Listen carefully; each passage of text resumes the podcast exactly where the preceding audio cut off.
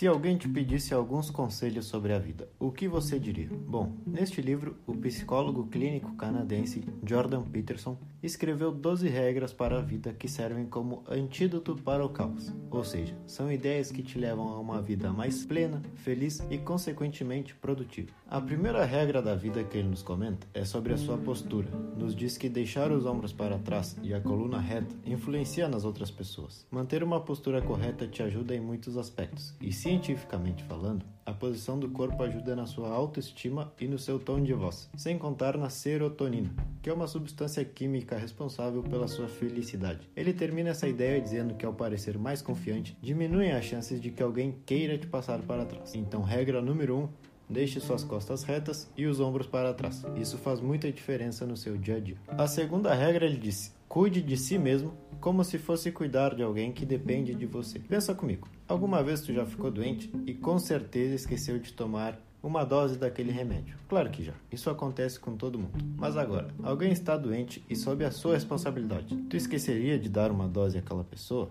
É claro que não. O que ele quer dizer com isso? Existe sim um descuido quando falamos de nós mesmos. Talvez tu cuide mais de teu bichinho de estimação do que de ti mesmo. E a longo prazo, esses pequenos detalhes fazem muita diferença. Então, cuide de você como se tu dependesse desses cuidados, porque no fim das contas, tu realmente depende. Regra número 3. Seja amigo das pessoas que querem teu bem. Claro que tua vida depende das tuas atitudes, mas é sempre importante analisar o teu círculo social. Se for negativo, uma hora ou outra a consequência chega. Mas agora, como saber se meus amigos e meu círculo são positivos ou não? Aqui ele nos dá algumas perguntas a serem feitas. Essa pessoa é realmente essencial e positiva na minha vida? Essa pessoa é um amigo que eu mereço? E por aí vai.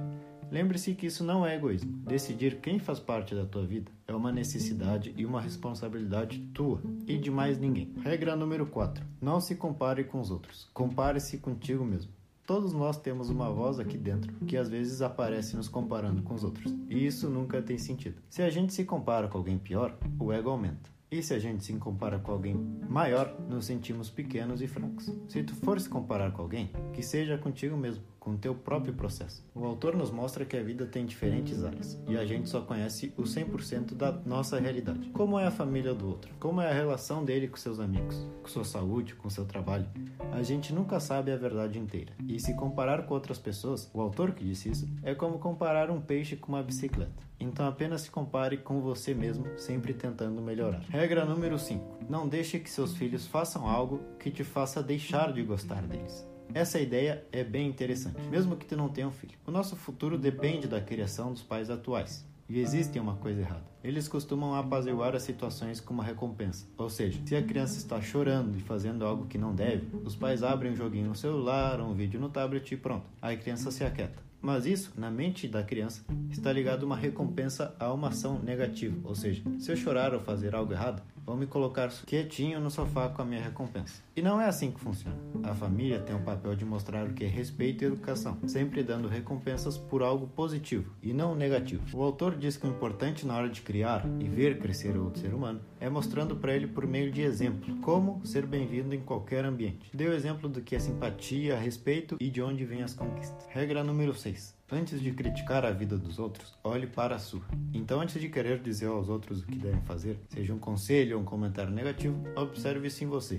E preste atenção se aquela pessoa está realmente aberta a escutar. Senão, só vai perder tempo ajudando alguém que nem ela mesma se ajuda. O mundo seria um lugar muito melhor se as pessoas se preocupassem no crescimento pessoal ao invés de querer resolver o problema dos outros. Deixa lá cada um com seus problemas. Coloca a tua energia em resolver os teus próprios problemas e depois, se alguém perguntar um conselho, você fala. Regra número 7. Dedique seu esforço a fazer coisas relevantes e não aquilo que te convém. Nesse capítulo ele nos fala sobre o escapismo, que é normal do ser humano querer evitar as atividades que exijam um pouco mais de esforço físico ou raciocínio, querendo evitar a verdade de que a vida é um esforço diário.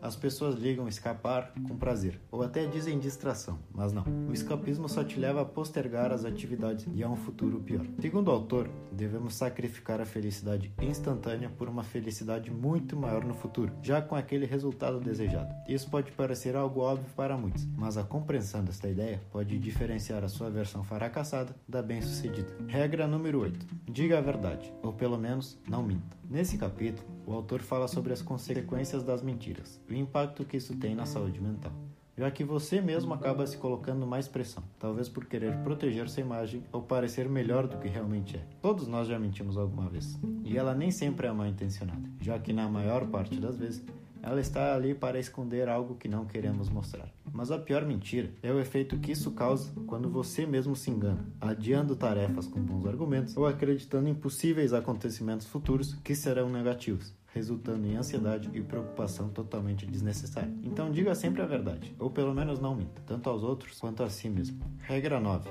Aceite que os outros sabem de alguma coisa que você ainda não tem conhecimento. Nesse capítulo, ele se posiciona como psicólogo e nos mostra a importância de saber escutar os outros. Mas também isso serve para todos aqueles que, em algum momento da sua vida, precisam se comunicar e interagir com a sociedade. A maioria dos conflitos no mundo se devem a que um não escutou direito o outro ou não entendeu o que foi dito, sugerindo soluções superficiais e ineficientes. Ele comparte a ideia de que escutar e ouvir se deve principalmente em ajustar as tuas crenças e teus valores para a situação daquela pessoa porque ela pode ter um problema que talvez não seja da tua realidade e vice-versa. Então, ouvir não está ligado somente ao fato de escutar o que o outro diz, mas é uma habilidade de compreender aquela situação. Para isso, ele diz que a melhor técnica é antes de opinar, resumir o que a pessoa te disse. E caso ela confirme, aí sim quer dizer que você entendeu e se colocou no lugar dela. Deixe sempre seu ego de lado e assuma que aquela pessoa sabe algo que você ainda não tem entendimento. Regra número 10. Na hora de falar, seja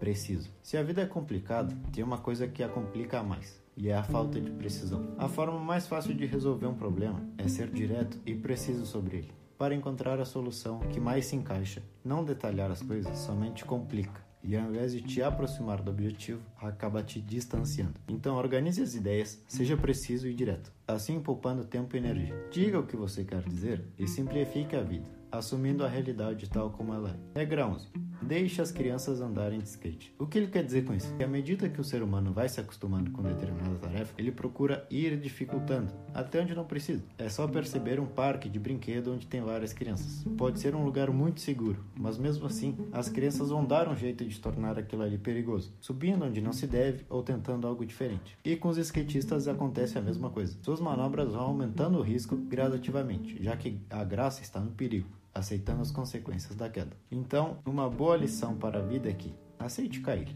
mas se levante sempre e siga tentando até conseguir aquilo que você quer, mesmo que seja complicado, difícil ou até mesmo arriscado. E a última regra do livro, a número 12, que se chama Acaricie um gato na rua. Essa ideia é simples. Você está andando na rua e seja lá o que for, um cão, um gato, acaricie é uma forma de se distrair e lembrar das emoções positivas durante seu dia. Amor, carinho, afeto, entre outros. Isso ajuda a te manter positivo e te trazer esperança. Não é necessário acariciar realmente um gato, mas durante a sua rotina, tenha uma perspectiva mais amorosa sobre as coisas. Desse jeito, você se sentirá leve e feliz para continuar. Aproveite as coisas pequenas e encontre a graça naquilo. Isso te ajuda a sorrir e tirar o maior proveito da vida. Estas foram as 12 regras de vida que o autor nos trouxe. Obrigado por escutar até aqui e nos vemos no próximo episódio de Livros para Empreendedores.